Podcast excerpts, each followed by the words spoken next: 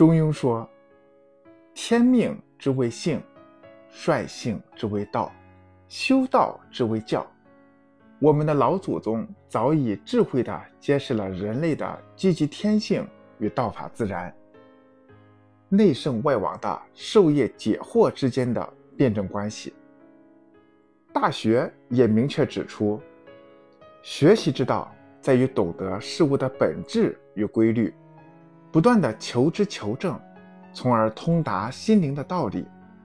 从某种意义上来说，我们今天提出的积极教育。并不是西方的舶来品，而是对于中国古代先贤圣哲那些被我们遗忘的至善至理的一种回归。我们非常需要为教育重新建立一种科学的态度与尊重的模式，而不是所谓教育经验与感觉。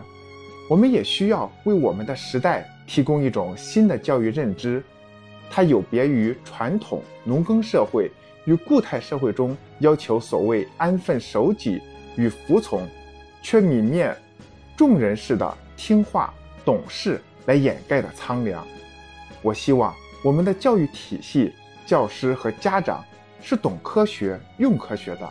而不是迷信与专横的。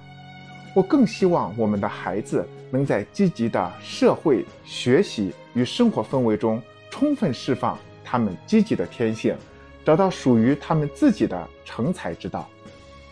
这个世界是多元的，人也是多元的，我们的教育更应该具备多元化的价值取向，其核心是为了让每一个孩子都闪耀出人格的光辉，让每一个孩子都拥有最灿烂的生命沉淀。